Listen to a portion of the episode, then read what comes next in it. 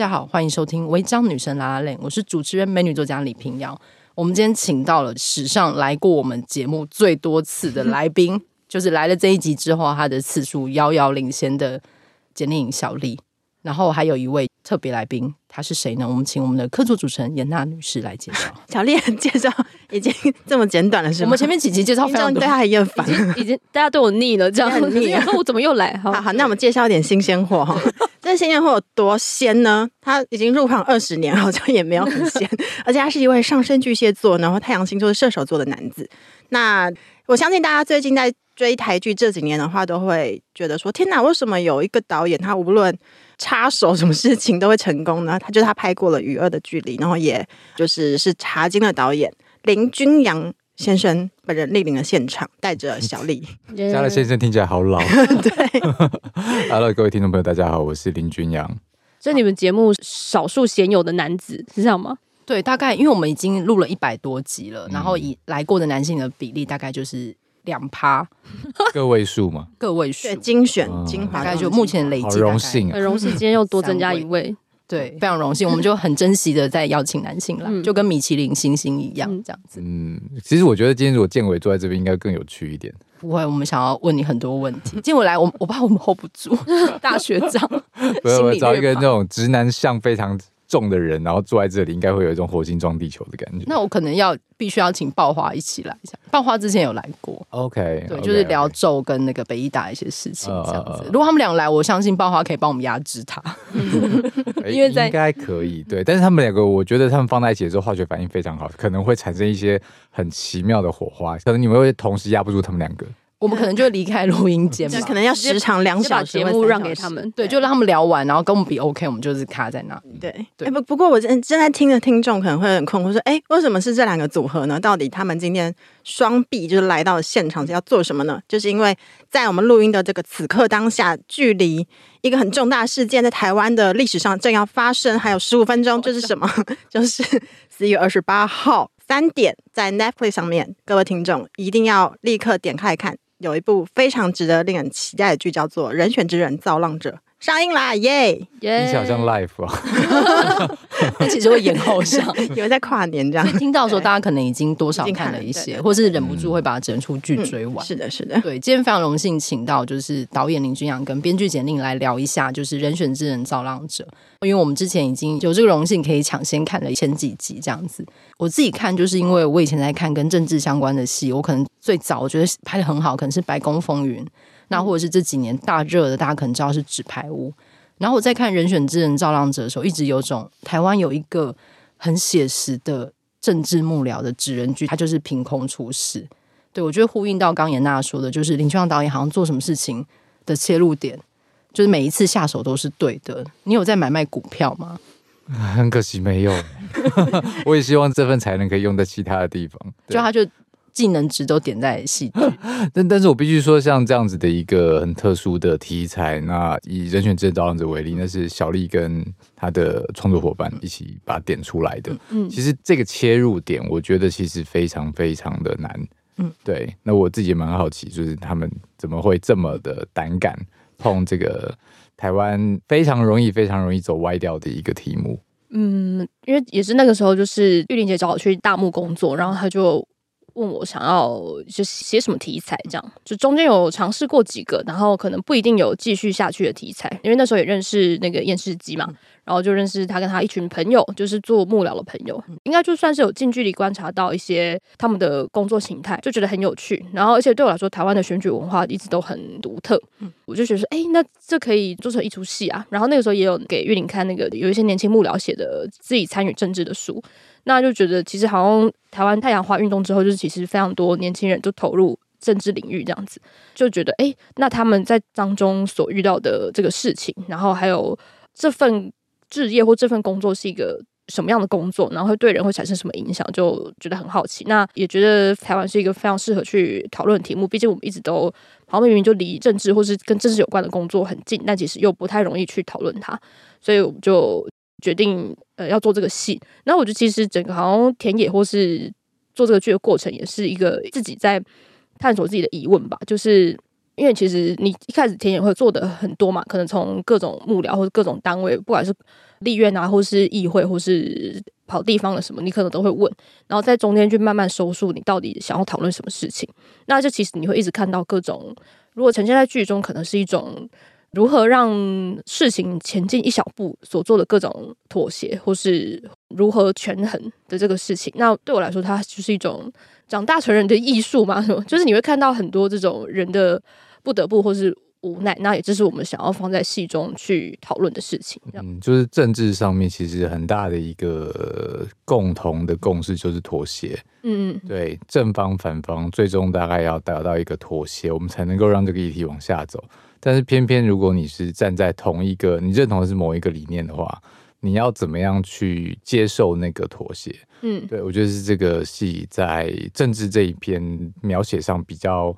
比较靠近现实的地方，嗯，我觉得可能这几年政治剧就台湾当然拍的很少，而且特别是把它变成职人的方向，应该这个是第一步的非常重大尝试。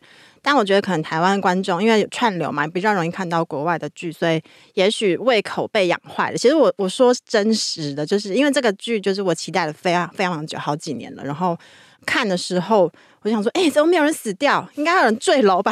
或者是你看太多韩剧了？对 对对，热爱坠楼。对对对，所以可能难免会拿来跟纸牌屋，或者是比如说最近很红的那个造后者，或者是前几年不是就是有山卓布拉克拍那个危机女王嘛？所以好像也许会期待说幕僚，我们会期待有一个 miracle worker，他至少要一己之力翻转整个选情。可是我觉得这出去很。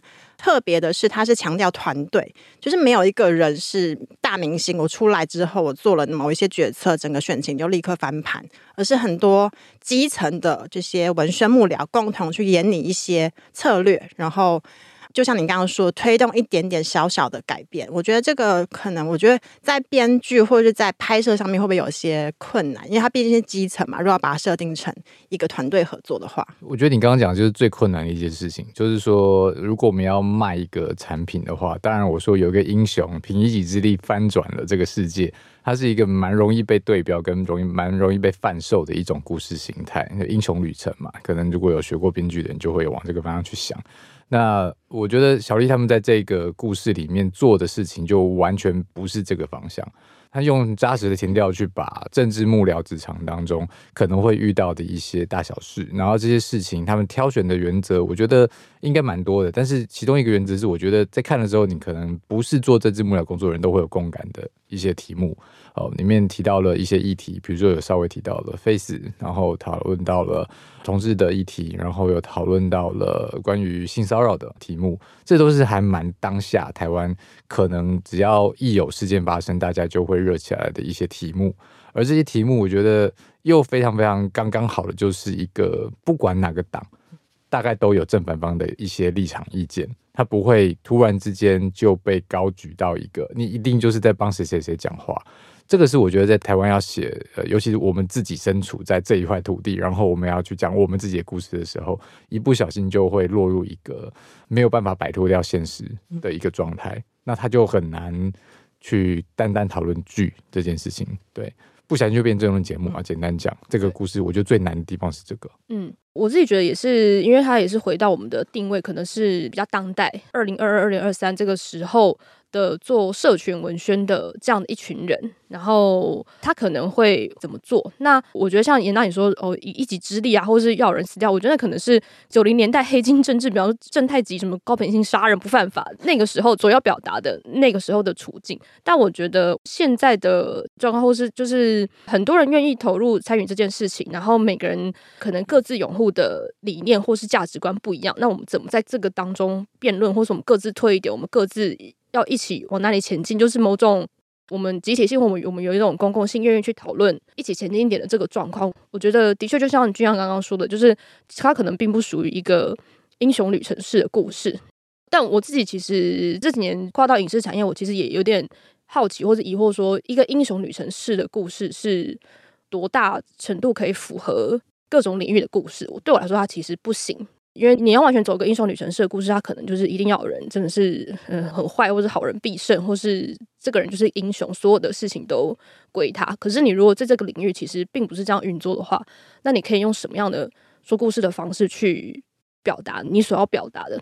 那我觉得在台湾其实也有个好处，就是它其实并没有所谓的政治类型的剧出现，对啊，比方说像是可能美国有政治剧的。传统嘛，他的可能民主党、共和党可能就是他的舞台，然后很多角色其实是依着这两党的价值，然后其实是在在做一些权力斗争的。那我觉得其实台湾还未必有这样的戏剧的形态出现，所以我觉得某种程度上也是有空间，所以我们可能就会从人、从角色出发，然后让他们最后他们所有发生的事情，呃，不管是性骚扰事情或是过去的事情，其实最后是有跟这个选战交织在一起的。这样，我觉得在看的时候，前几集会意识到一件事情是它的密度很高。就那个密度很高，是他说故事的过程非常顺畅，可是事件非常快速的发生了，然后甚至是发生在一些我们在看戏的时候，其实它背后包了非常多细节，然后里面有很多段戏，就是有一段我跟小丽提的，我非常喜欢一段是跟环保议题有关的一个小型记者会，戏中他们做了一个跟海龟鼻孔里有吸管的非常疯狂的行动剧，我觉得那段完全就是可以剪出去当行销素材的东西，那段实在是 介于某一种迷因跟。就是这是一个当代现代启示录的一个可怕的一个片段，这样，以及就是因为在这些里面，然后跟有一段是 KTV 的一段戏的两边的对话，对，就是有一个通话的过程，就是它里面其实集中了非常多资讯流进来，但是其实我们都可以理解这一切发生什么事情。就是我觉得这部戏有一些是一个对观众的尊重，就是我觉得我有时候在看一些政治剧或是权谋剧的时候。他有太多的成分是你会觉得他对观众不太信任，所以他把事情说得非常非常清楚。但在看的时候，我会觉得好像还有一些空间是留给我们去思考跟看的，或者是刚刚两位提到的，呃，关于性骚扰的事件，他该怎么处理？我觉得他有很多就是留给观众一点点思考的空间，让我们可以跟着这个戏，好像有个想的片段，很像是刚刚在说的，就是我觉得他好像有点直面，就是现代很多政治问题的二分法。但这部戏很多东西，它拍的是那个模糊的地带，就是中间到底该如何讨论，或者是其实两党可能各有立场，但有立场可能遇到某些议题的时候，他其实不能说出来。对，我觉得他很聪明的在猜里面的所有的事情，所以我也很想接刚刚就是严娜问小丽，就是你该要如何去过滤哪些东西要进来，哪些东西你不要？你说要放什么议题吗？对，议题，然后以及就是他们讨论的方式。因为很像君阳刚刚说，就是这个东西好像在过去很过去一些，它就变得很像争论节目，嗯，它会变成一个很硬的双方辩论，嗯。可是你里面有一些角色，例如说，呃，黄建伟演的那个林家静主任那个方式，他很四两拨千斤，哎，嗯，就它里面有很多老练的，就是那种转运的那个位置，他就可以把它弹走，然后这个故事会一直继续下去。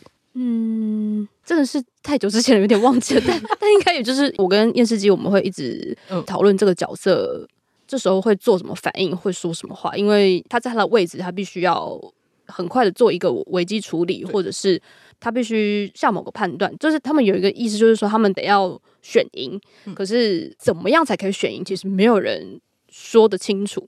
就是他不是那种我输入公司 A 公司 B 我就可以选赢。所以他们其实有很多的选择。其实我觉得他们自己也不知道为什么做这个选择，但他们可能只能知道说，哦，比方说 Face 的事情，我可能不能那么大声疾呼的。去同意去签那个同意书，因为 maybe 可能对我的选票会有影响。我觉得他们会一直做各种权衡。那对我来说，我们尊重这个角色的方式，就是把他也在思考着这个过程呈现出来。就是他们也有很多的。犹豫，就他们并不是说我是正方，所以我做的所有的决定就都是对的，然后反方可能就一直出包来配合我的决定。他们其实也很不知道要怎么样最后选人才是最好，所以我觉得他们会有很多的讨论跟权衡。我觉得如果你有看到这个过程的话，就会觉得说，那其实你是在 follow 这个角色的思考，而不是我们硬要放一个立场在他身上。我分享一个这个导演的观察啦，其实我在看这剧本的时候，他挑的，可能每一集都有一些各自的议题。那这些议题的使用方式，使用说明书是这些题目被提出来，并不是我们要去辩论或辩证这个题目。这些题目大概都是为了要让我们看清楚我们的角色。这些角色在进行在行进的过程当中，比如他在打一场选战，那他现在遭遇到了一个议题，那他要选择用什么样的方式去回答他？比如说这里面有一个总统候选人，候选人被一场在学校举办的一个座谈会，突然被学生提问。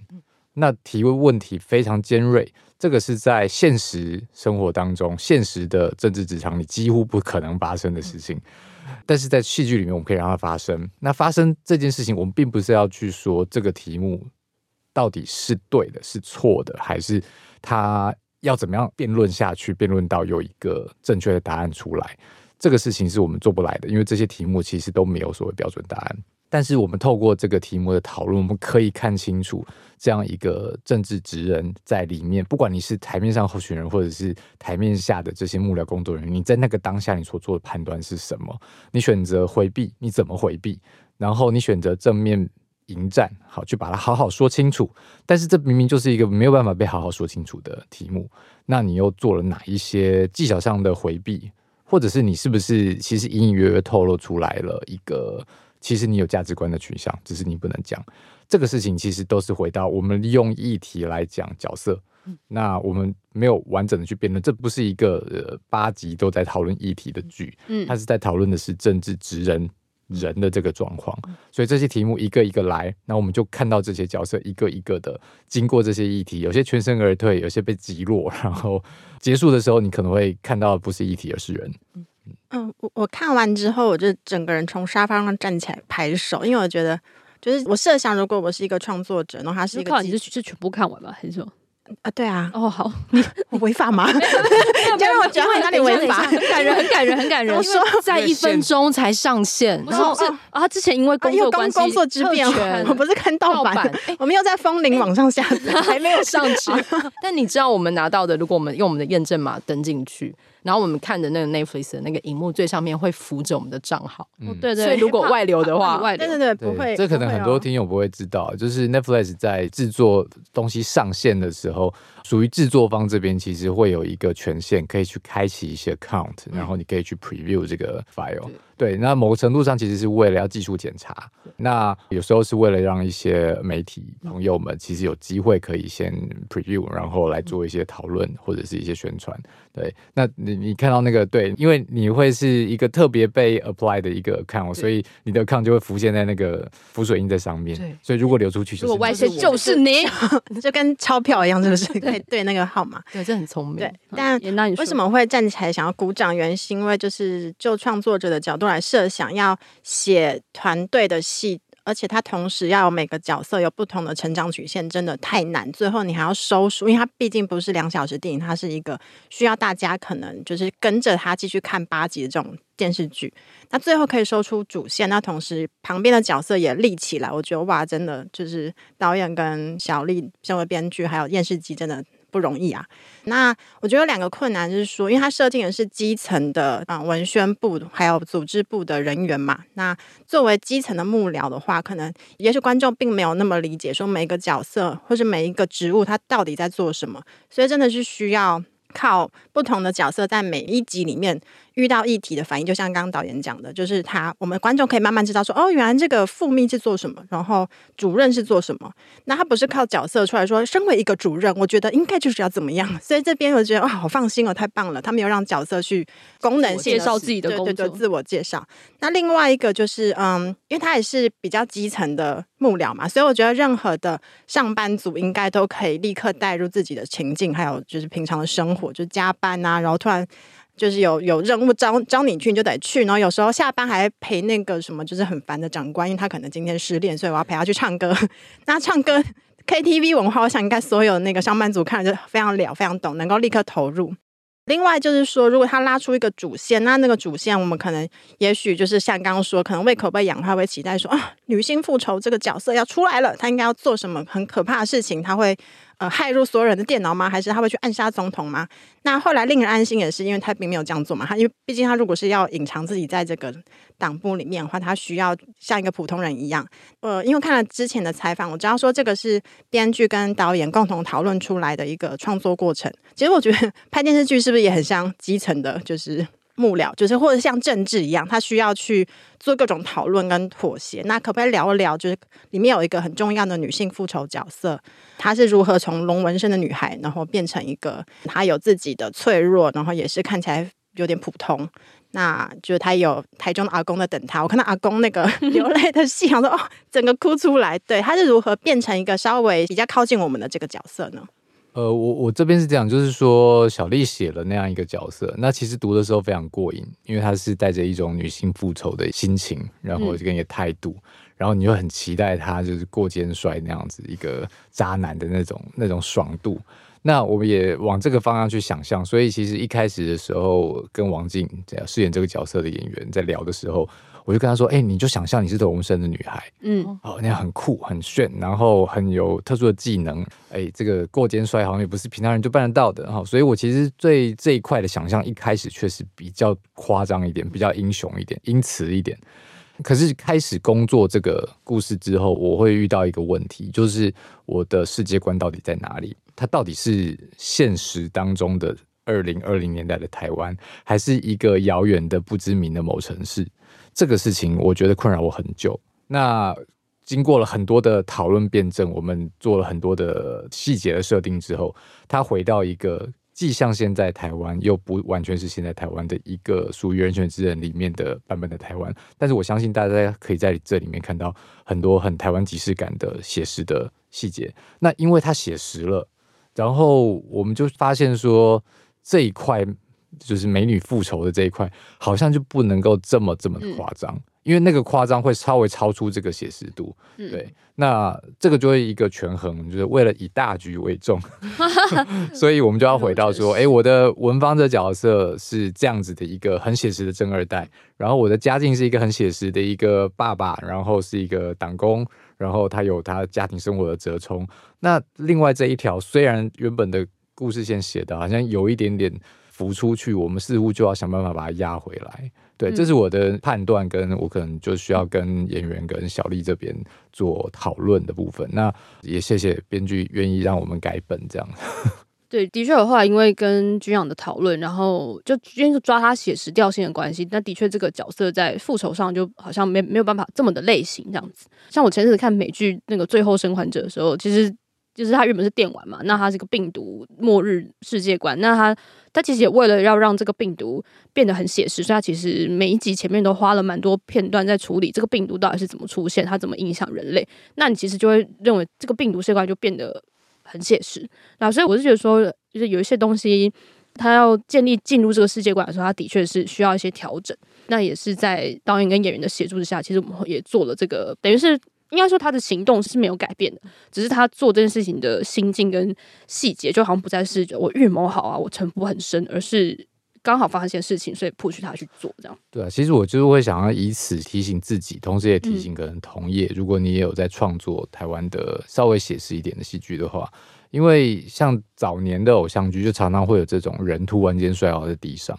这种稍微比较夸式的一个演法，为什么摔倒在地上？或踩到小别人身上啊？哦哦，一定要跌倒，就是那个男男女主角摔两圈，然后抱在一起，之类的，是女主角肌少症，就忽然从某个地方就掉下去。对，就是一种为了戏剧服务的一种特殊设定，在这样的戏剧里面，它可以突然这样，突然那样，这样。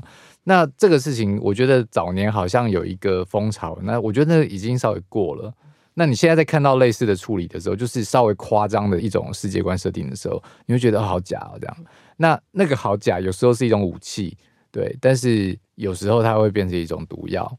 呃，那以人选之人为例，因为我希望观观众感觉这是现代台湾在选举的感觉，嗯，对，所以我真的很难让现代台湾里面有这样子一个。龙纹身的女孩出现，她真的好像会稍微打破了一些第四面墙的感觉。嗯，对，那这是一个选择了。其实我不知道，也许有更厉害的导演可以让他们融合更好，但是我自己是没有找到那个方法，所以我就把它拉回来了一点点。我回到角色去想象这件事情，就是如果是一个，因为那个角色原本设定背景是一个普通女孩，嗯，她只是遭遇了一段情伤，一段不堪回首的过去，所以她现在选择要去复仇。那中间她就算再怎么。努力锻炼自己都不至于成为蝙蝠侠吧？对，嗯、都不会成为猫女吧？她可能只是一个多具备了一些些工具的现代女性。嗯，那我们回到这样子的设定去往前走，她就会变成现在这个剧里面这个样子。我觉得它里面还有一个，就是他们都是走在一个现代女性或是一个人可以做出的选择，不会有一个突如其来的开外挂。对，他们就是在组织里工作的人，跟在这个大局为重的这个大的控制力下面，他们可以如何在各自的位置上做有限的反击，嗯，或者是闪躲。我觉得在看每一个角色的选择是非常过瘾的，就是他真的达到了某一种很像写实的东西。以及有时候在看剧的时候，你好像会觉得那个群戏里面会有一两个人好像不在这个办公室里面。我觉得后来想一想，他可能是除了剧本之外，有时候是表演的频率的不一致。嗯，就是可能会有人会非常夸张，他好像是从某一个戏被借调来的，所以他说话的方式跟动的方式都不是这出戏的。所以我很好奇，就是在看这么多场戏，跟他们这真的好像在办公室里工作，所以想问君阳导演，你有要去调这个现场的频率的部分吗？应该说，像这种所谓调频率，因为常常很多人会问：“哎，你的剧通常人都不少，那你怎么去调整大家不一样的所谓表演节奏？”我一直都不太知道怎么回答这个题目。那最近我稍微在想，如果要认真回答这个东西，到底我做了什么事情？我才会在回想。我觉得第一个我信任的事情，是因为每一个人有自己先天的条件跟他的人生背景。所以我其实不会想要把他们压到所谓同样的表演状态。我觉得这件事情应该是不存在的。就像我们人也是，对，你有你的生活背景，我有我的一些肢体优势，好，所以我们讲话你可能就是比较大声，我就平时比较小声。这件事情硬要去把大家压到一个同样的位置去，我觉得这件事情是吃力不讨好，以及达不到的事情。所以，我我觉得我们在现场做的事情，就只有我想象大家都是不同的化学元素。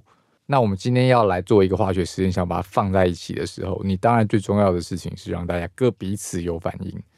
那在现场观察，让他们彼此有反应，有时候是透过对白，本来就有丢接。那丢接的东西，有时候这个对白不起反应，你会发现这两个人放在一起，他们没有感觉。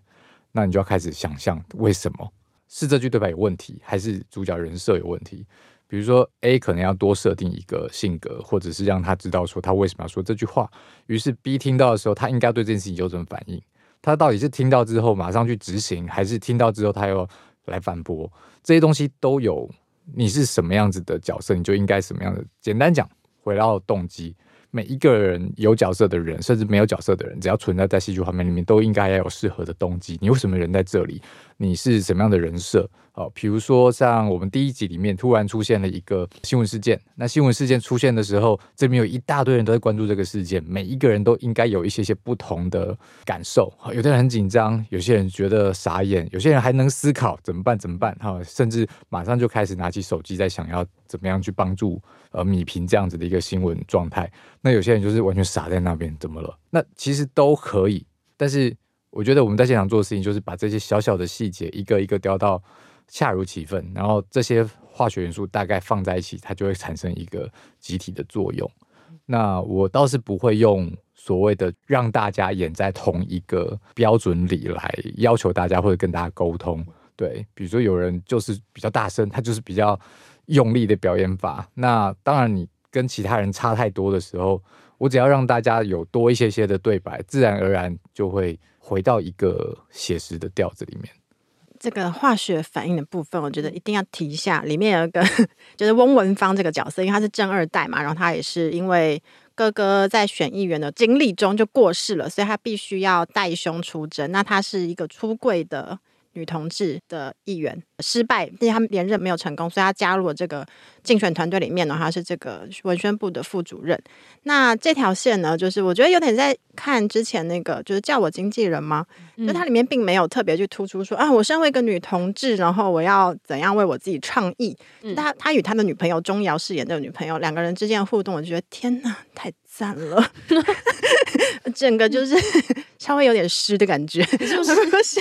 就有点湿，哎，失态了，对，失态，对。就他们有一段在车上的这个感情戏呢，我觉得很棒，就非常轻巧的把议题也融进去呢，同时让角色也很清楚。就是翁文芳在开车，然后他女朋友说：“哦，好累哦，就是取消晚上的会。”那个翁文芳也没有说：“啊，那你就月经来的话，就赶快休息啊！”斥责他，或者想要扮演一个家父长的角色。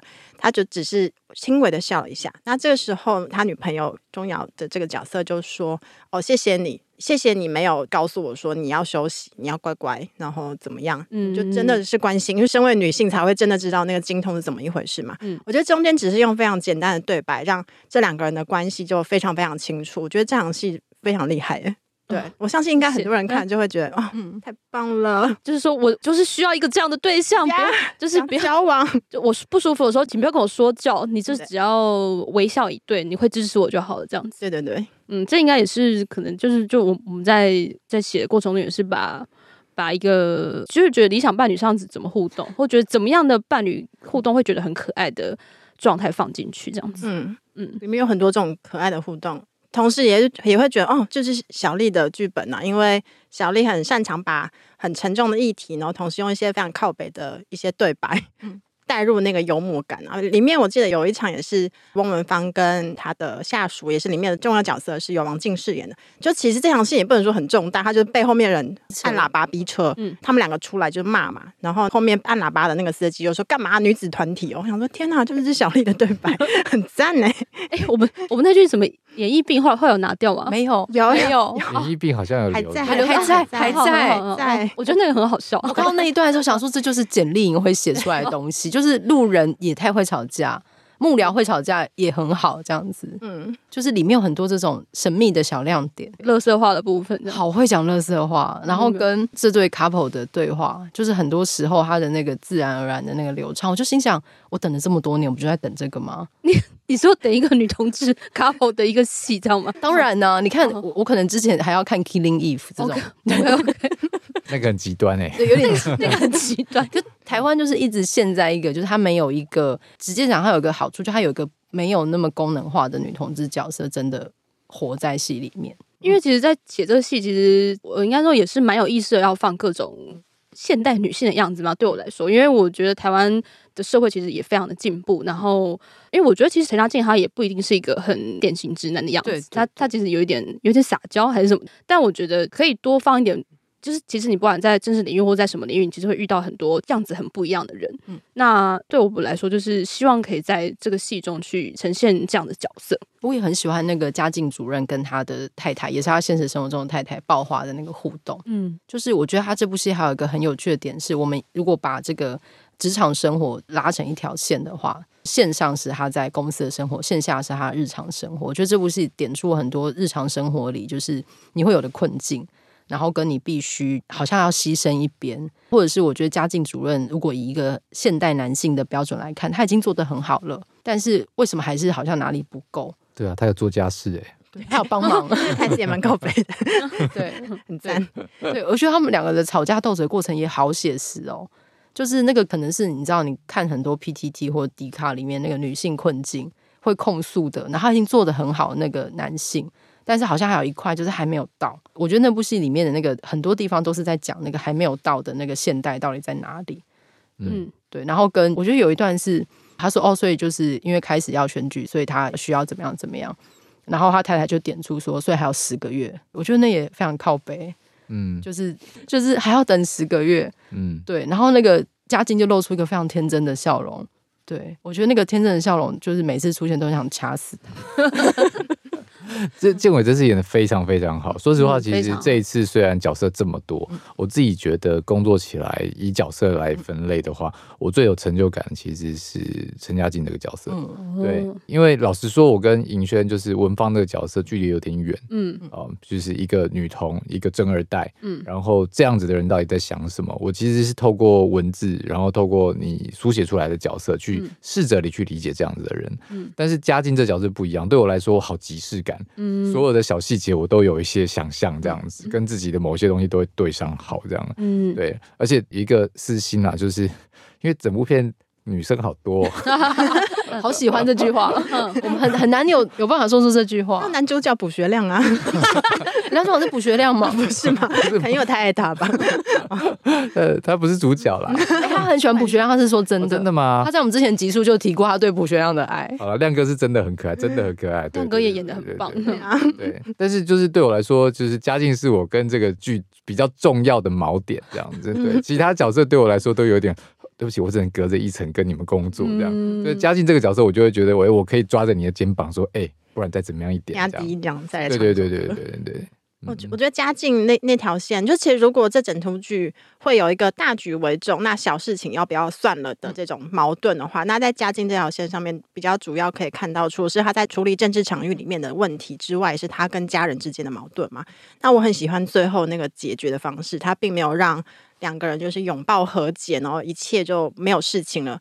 而是透过不断的讨论，包括刚刚的那个撒娇，然后又受到拒绝，又被骂了，然后再努力一点，最后他们得出的这个共识，应该说暂时的共识会是：我理解你的事情，你的工作非常重要，因为它会改变台湾。可是我的工作也很重要，这这是老婆说的话。嗯，所以在我承认你的工作重要之后呢，那你也要承认我们家的小事同样也是很重要的。嗯，对，我觉得在最后是以这种方式来解决这条线。让我身为一个家庭主妇非常的满意，职业妇女啦啊，职业妇女对，忘记我还有职业。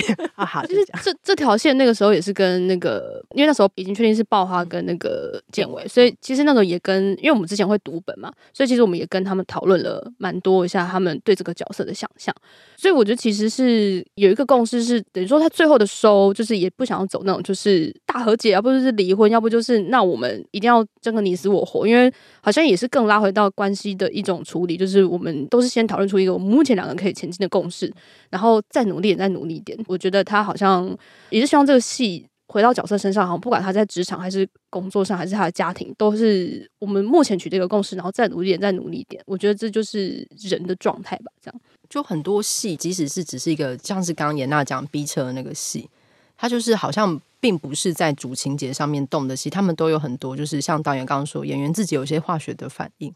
就是有时候没有想到谁跟谁放在一起会这么有反应，或者是呃幕僚们聚在一起要讨论事情的时候，你会发现那个办公室里面每个人好像都知道自己在干嘛，嗯，对，然后甚至是每个人个性是非常鲜明的，嗯、那个眼神跟他们在用手机用电脑那个反应是一散开，就大家好像很明确的有指向性，我觉得这很有趣。然后在看的时候，我会有个好奇，就是两位有决定选战要怎么打吗？就是那个风格，例如说，我一直想到前几年会有个说法叫华国美学。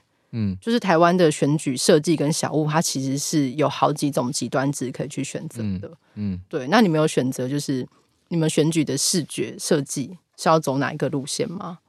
这一块其实早在剧组建立的第一关，嗯、然后我们的监制呃出品人玉玲姐、嗯、这边就下了一个判断，他、嗯、说因为整个片子在讲一个选举的文宣战，所以。文宣变得很重要，然后美学变得很重要，所以那时候特别找了方旭中，哦，来做一个顾问。然后他做的事情呢，当然我们剧组有自己的美术指导，那做所有供给给这个戏剧内容的各种设定。但是呢，我们早在这个人开始工作之前的一两个月，我们就跟方旭中开始 working 的事情是，我们要建立这个故事里面政党的识别体系。好，所以比如说，我们这里面有虚构的两个政党，一个是公正党，啊，一个是民和党。那公正党它的属性是什么？然后它的民和党的属性是什么？然后我们要用什么样颜色来代表他们？然后以及他们的党徽识别 logo，以及他们整个，比如说他们穿的衣服会是什么样的方式？我们就开始跟方旭中做一些很细的调整，那个非常复杂。对，两三个月我们不停的聚焦，最后得出的。是剧中的这样子的一个结果，我觉得它基本上脱离了现实当中我们现在目前，如果你环顾四周会看到的选举小物。它就像你说的很极端，一个是非常当代现代的这种设计感，另外一端可能就是为了要迎合某一些选民的需求，所以他走的所谓非常华国美学。这当然没有对错，就是现实有这样需求，它才会出现。但是回到戏剧，我觉得我们就得到这样的 privilege，就是 OK，嗯，我觉得两档都可以不错啊，两档都蛮好看的，两档都蛮好看的。而且说实话，因为我刚刚才跟他访谈过，我们我们一起回想起一件事情，就是当初他所提出来的一开始的设计是比现在。大家看到东西更好看的，对，我有印象。那为什么后来选这个？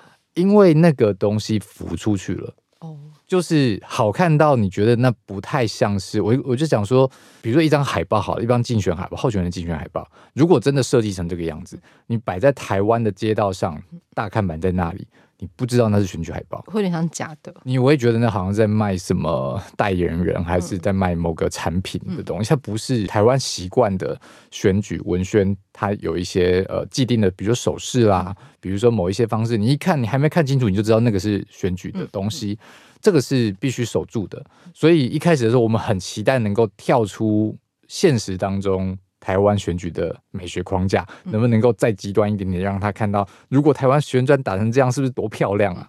那是方旭东那时候一开始提出来的一个方向。后来我记得我们思考了好久，觉得好像不行，因为那好像不是在打选战，哦，那纯粹就是在讲一个商业的战争了。但是台湾的选举有台湾选举的一个调调，所以我们又不想要往回到落到太过写实，但是又希望能够往前踏几步。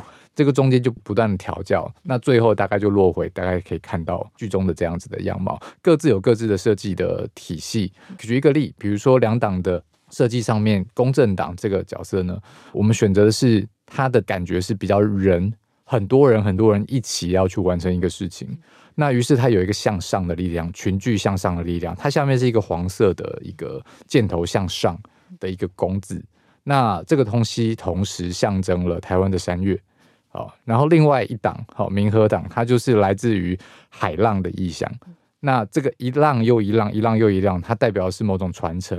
在政治，其实不管哪一党，现在都有所谓的，比如说父亲是谁，然后你的正二代，或者是你继承了某一些政治遗产，所以你必须要再往前踏，踏出下一步。政治本来就是这样，有些是从底层来的，有些是从历史，从你的上一代根源下来的。那民和党的这个波浪组成的一个意象，它就变成是一个我们给赋予这个政党的某一种象征，也赋予了台湾选举的。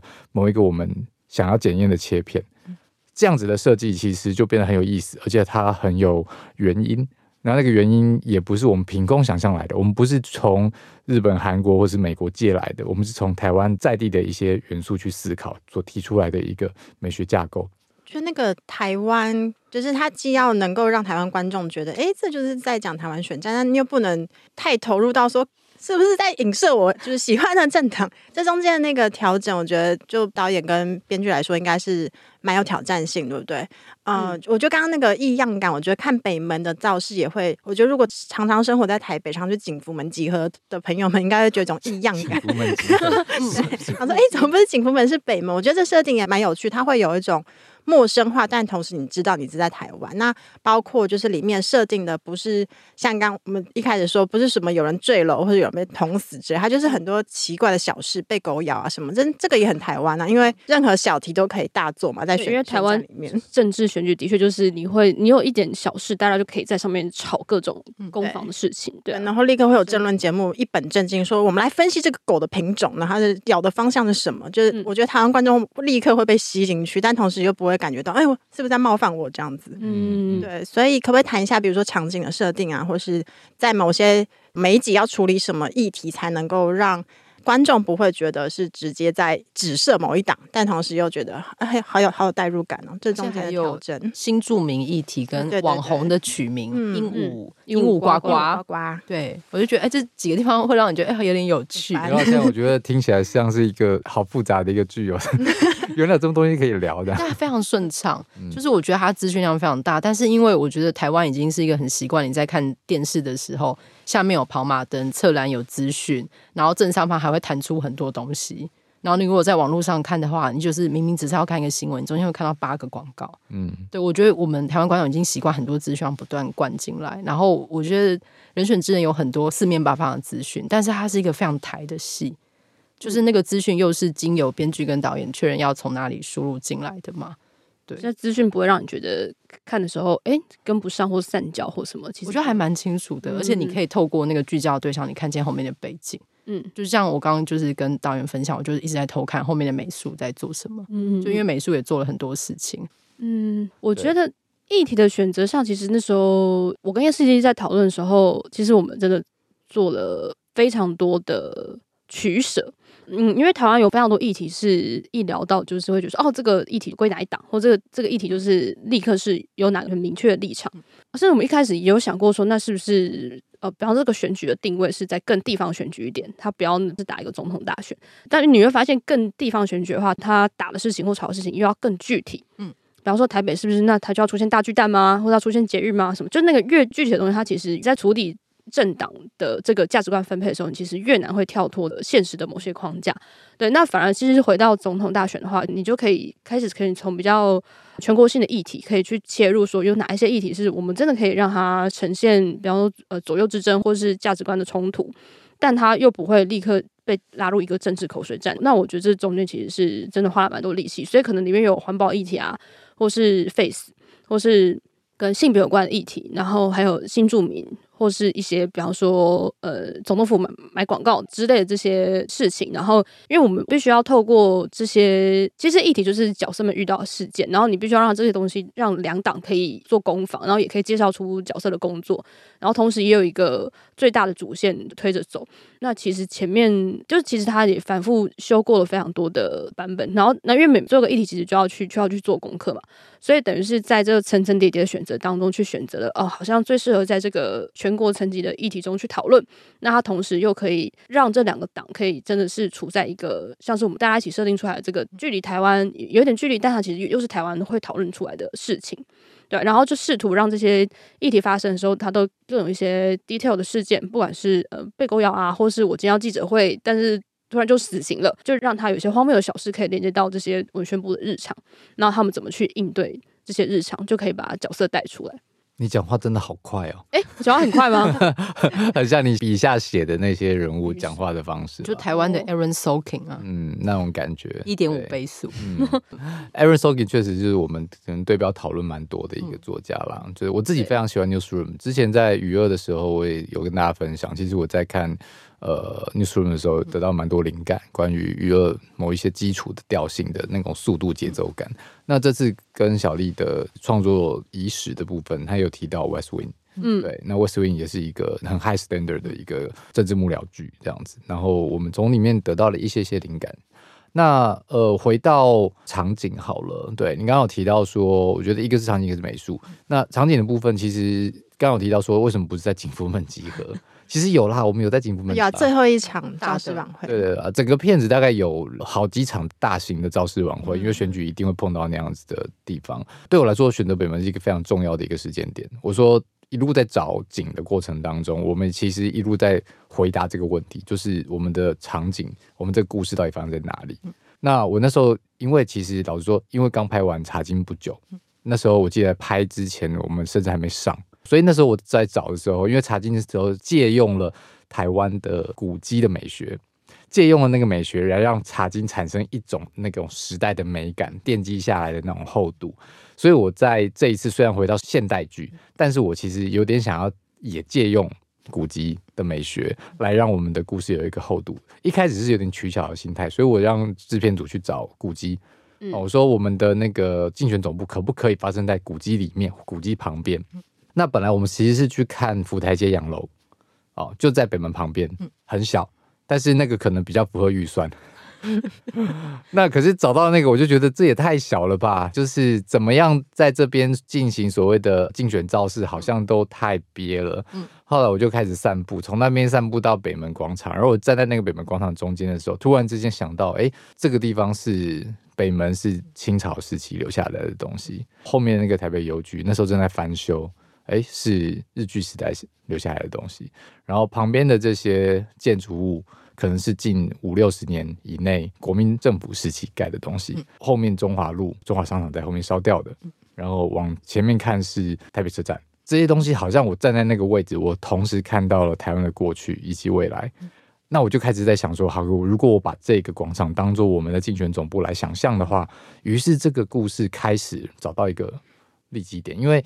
这些东西都是过去的东西，那过去的东西发生在这些东西上面，我没有现实的包袱。说实话，那我这个戏剧其实可以继承了前面的数百年的这些东西的传统跟美学，但是我在讲的事情是现在当下，而且我觉得透过戏剧，因为戏剧可以虚构，所以我们在这里面做了一些些更动。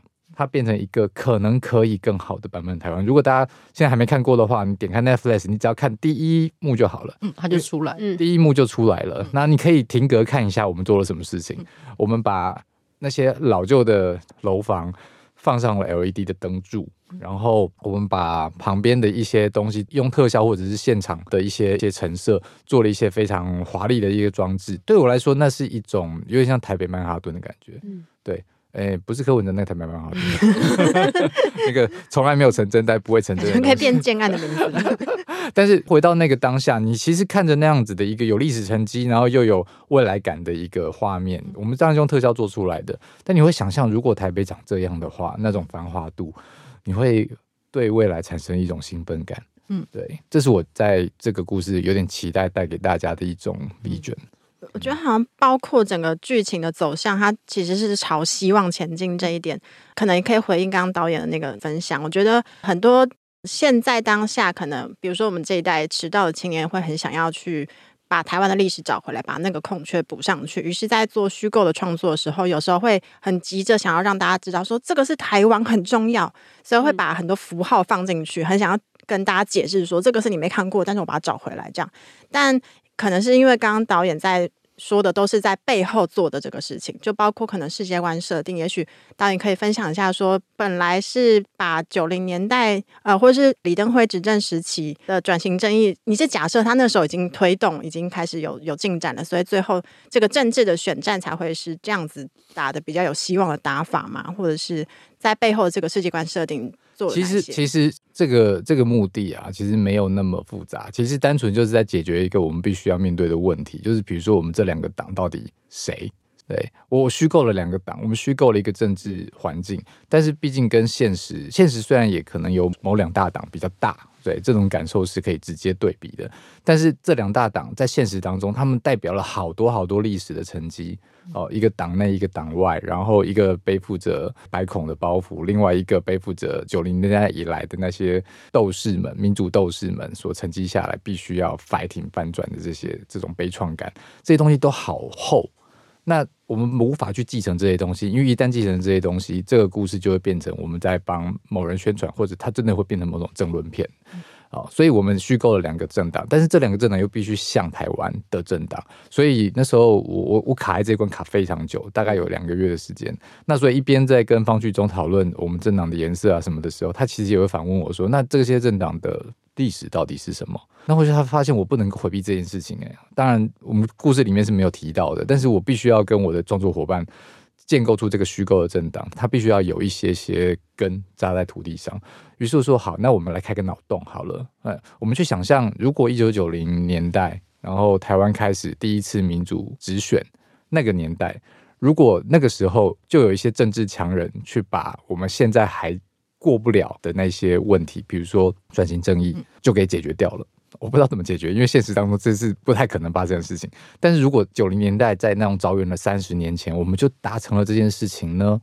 那接下来我们是不是还是会遇到一样？我们可能会遇到政党的翻转啊，政权的更迭，然后可能也会遇到贪腐，可能也会遇到各种原因，所以原本一些是也许九零年代的两大党就分崩离析了。然后我们这里面的不同的可能，蓝里有绿，绿里有蓝，黄里有红，红里有黑，这些东西会不会重重新合纵连横，在这二三十年间重新建构出了我们这个故事里面的这两大党？所以他们可能同时继承了呃从前这样子历史脉络里的不同的政治诉求，然后我们汇集在这两党里，这些都是我们乱想的。好，那呃现实当中也完全不可能发生这样的事情，但是。为了要让这个剧它有一些写实或者自己的脉络，让它看起来是写实的，所以我们做了这样子的一个一个开脑洞的平行时空的想象。然后，于是我们就可以开始设计了。好，我们的两个党到底长什么样子？然后这个党比较倾向呃左一点，这个这个党党倾向可能比较右一点点，然后比较顾经济发展，然后这边比较顾环保议题。这个东西就会开始变成这个故事里面，我们哦，我们知道有个锚点了。哈，我们讨论什么东西的时候，我比较有。可以回答这些问题的底气，这个是我在这个剧里面做的最困难的一件事情，对，但是也还蛮过瘾的啦，对。很想问，就是刚刚那个导演讲的，就是有个海龟的记者会，嗯，就是因为呃在现场会有很多事情嘛，可是因为在海龟记者会里面，王静饰演的角色他就是扮成了一只海龟，然后我在看戏的时候已经觉得它的龟壳的纹路已经画得很细致了，但是导演说它本来是一个毛茸茸的手工。精致的龟壳，但是在拍摄现场高强度之下，导演要对方再做一个，就是我自己觉得，我最近在检讨这件事情。说实话，就是我会不会对于某些东西有一点太苛求于所谓的写实这件事情上？就是剧里面的第二集一开始的时候，所有的办公室小伙伴聚集在文宣部开了一个会，今天要。呃，扮演一个政治剧，嗯，好，哎，就就我打岔，因为那个时候，我记得那天是那个验视机他有去现场，啊，对，所以他也画了吗？不是不是，就是因为他本身也有这个经验，然后他一看到那个龟壳，他就觉得说，这这也这太漂亮了，就是他们不可能做出来，他们此生在做这个 行动剧的时候没有做过这么漂亮的东西，然后他要更破烂什么的，因为他们这种。是不是都什么社运团体或者是幕僚？他们就是半夜在走廊很紧急的什么摊开一个布开始画，因为这就是行动剧的东西，或是会从古老的一些各种素材里面捞出一些勉强可以用的东西，然后这就转达给俊阳，然后俊阳就是这时候就去折磨美术美术系，没有没有折磨，就是就是因为所有的道具基本上一定因为剧本上有嘛，所以美术组一定会先去准备，是，然后而且会有一些反复的确认，这样是不是对的啊？是不是够精致？或那。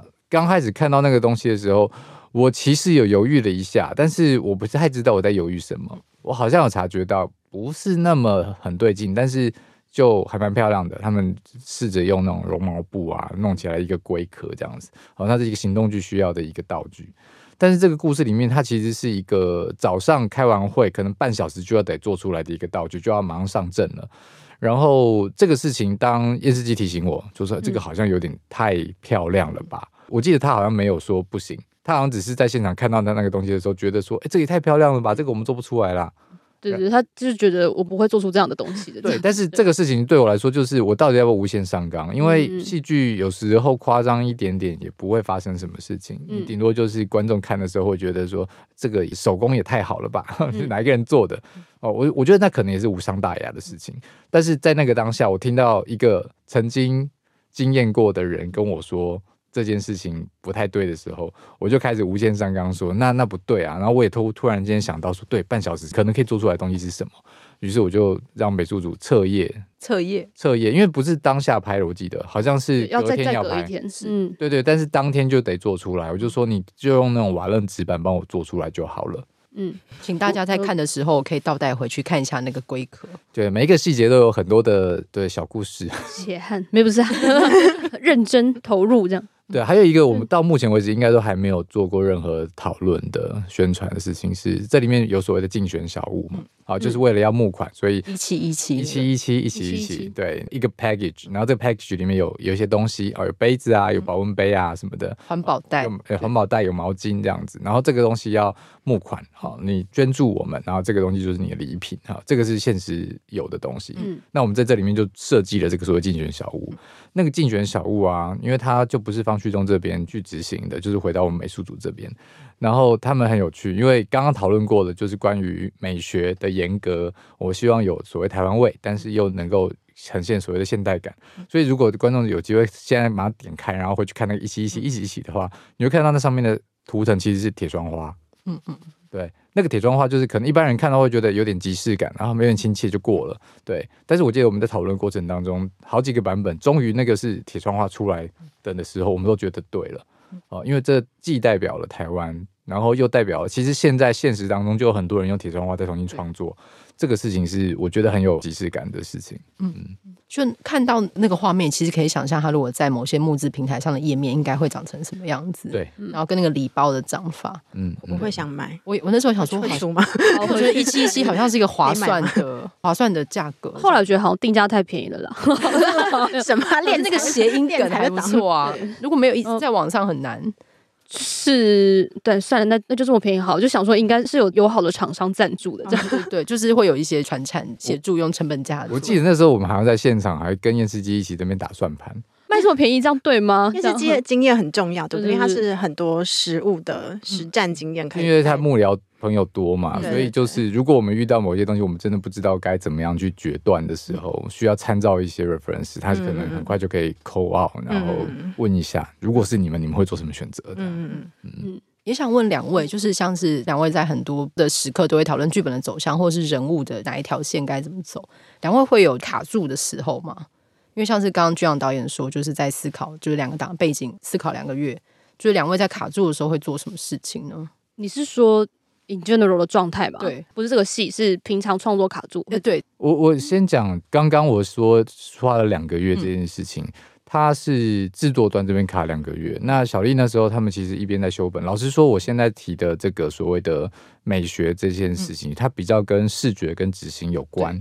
它比较跟剧本的这些结构跟人物的线条比较没有关系，嗯、所以那个倒不算卡关，应该是我自己有些东西过不去。嗯、你知道我东西这个东西，我如果没有想清楚，或我找到那个因为所以的话，嗯、接下来所有的问题涌到我眼前的时候，我都不知道怎么回答。嗯，所以我确实会在那段卡关，但是在那个同一个时间点，其实小丽这边还是在做一些剧本的，的 final，正在修剧本这样。对，因为应该那个时候也是有经过几次的读剧，然后有透过这个读剧的回馈，然后再去顺那个角色。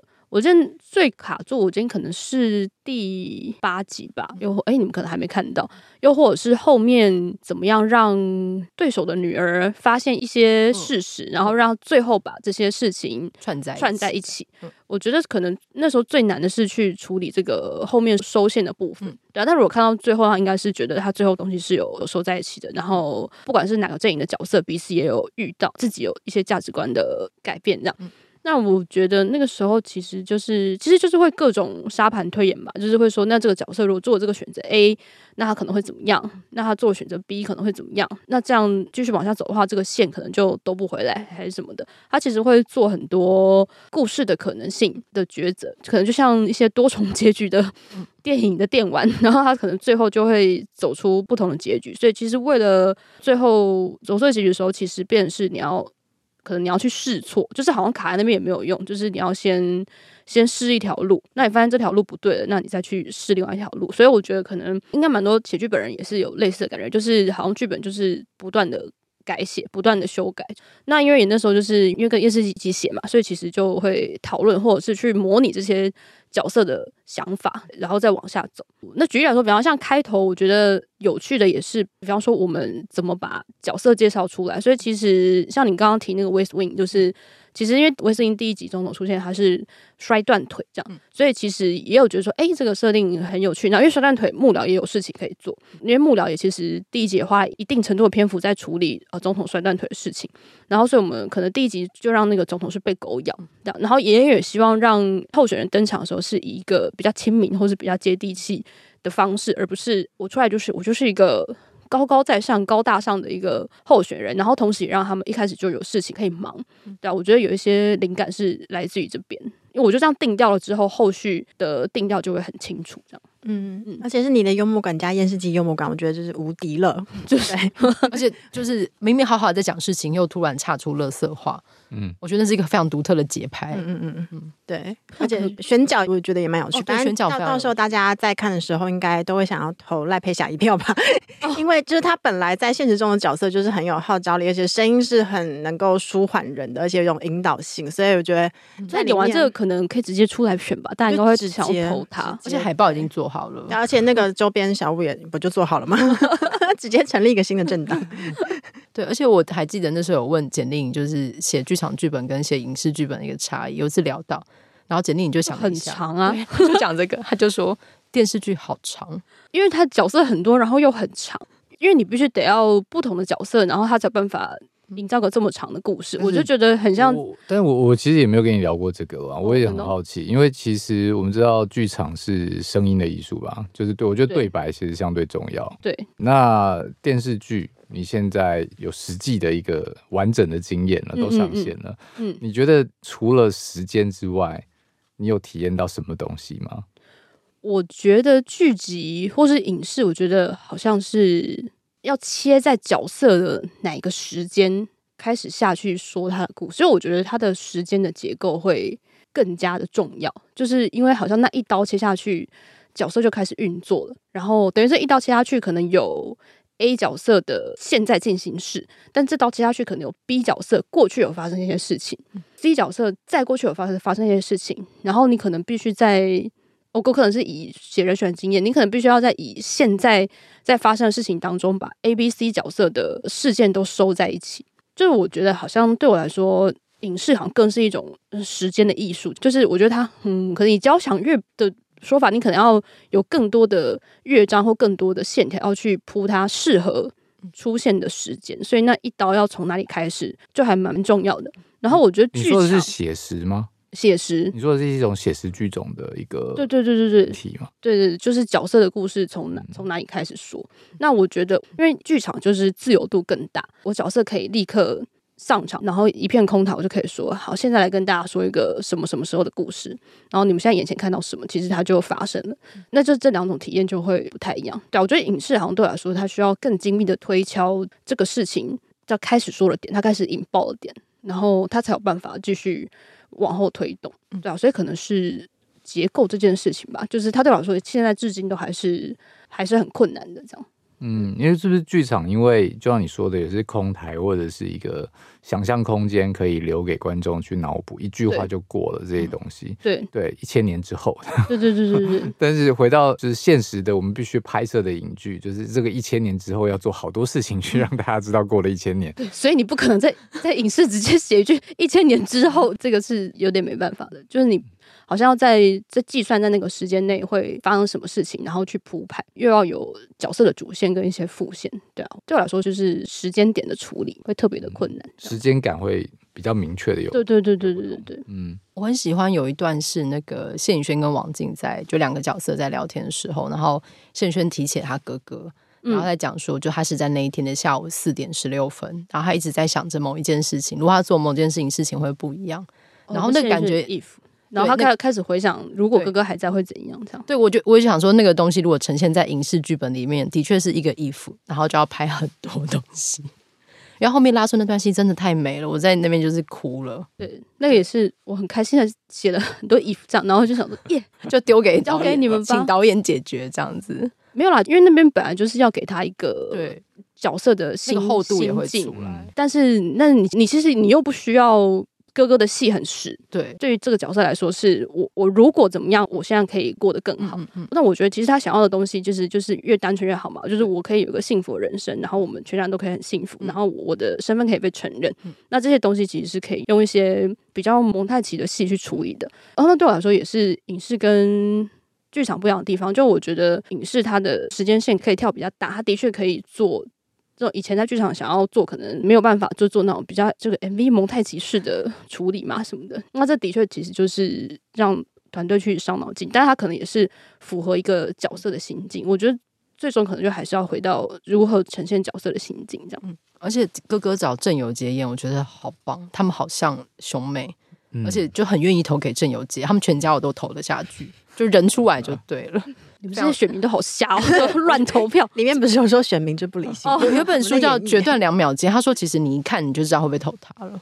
这些判断本来就是不理性的。好，对，就像里面有讲到的，有可能就是投的就是你长漂漂亮，所以就投给你了。对，我就投。对，选民都是蛮不理性的，说实话。对我自己投票也没有很理性。我们对我们我我们 努力啦，反正谢盈萱出来我就是会投啦，没有什么好说的。然后非常谢谢，就是。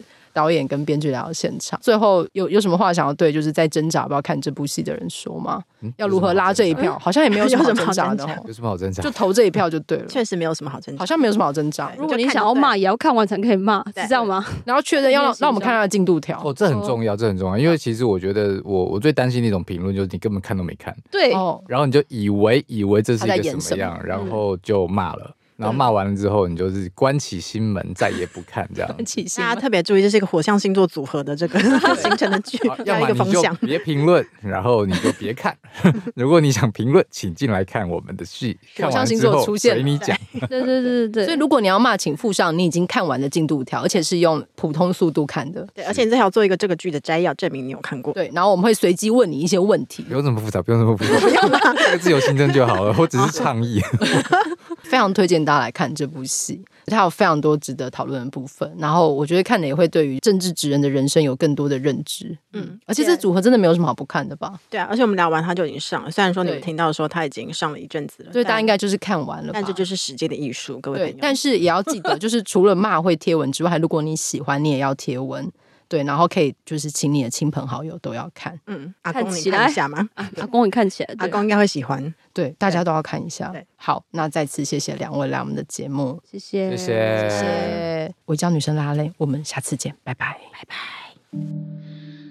拜。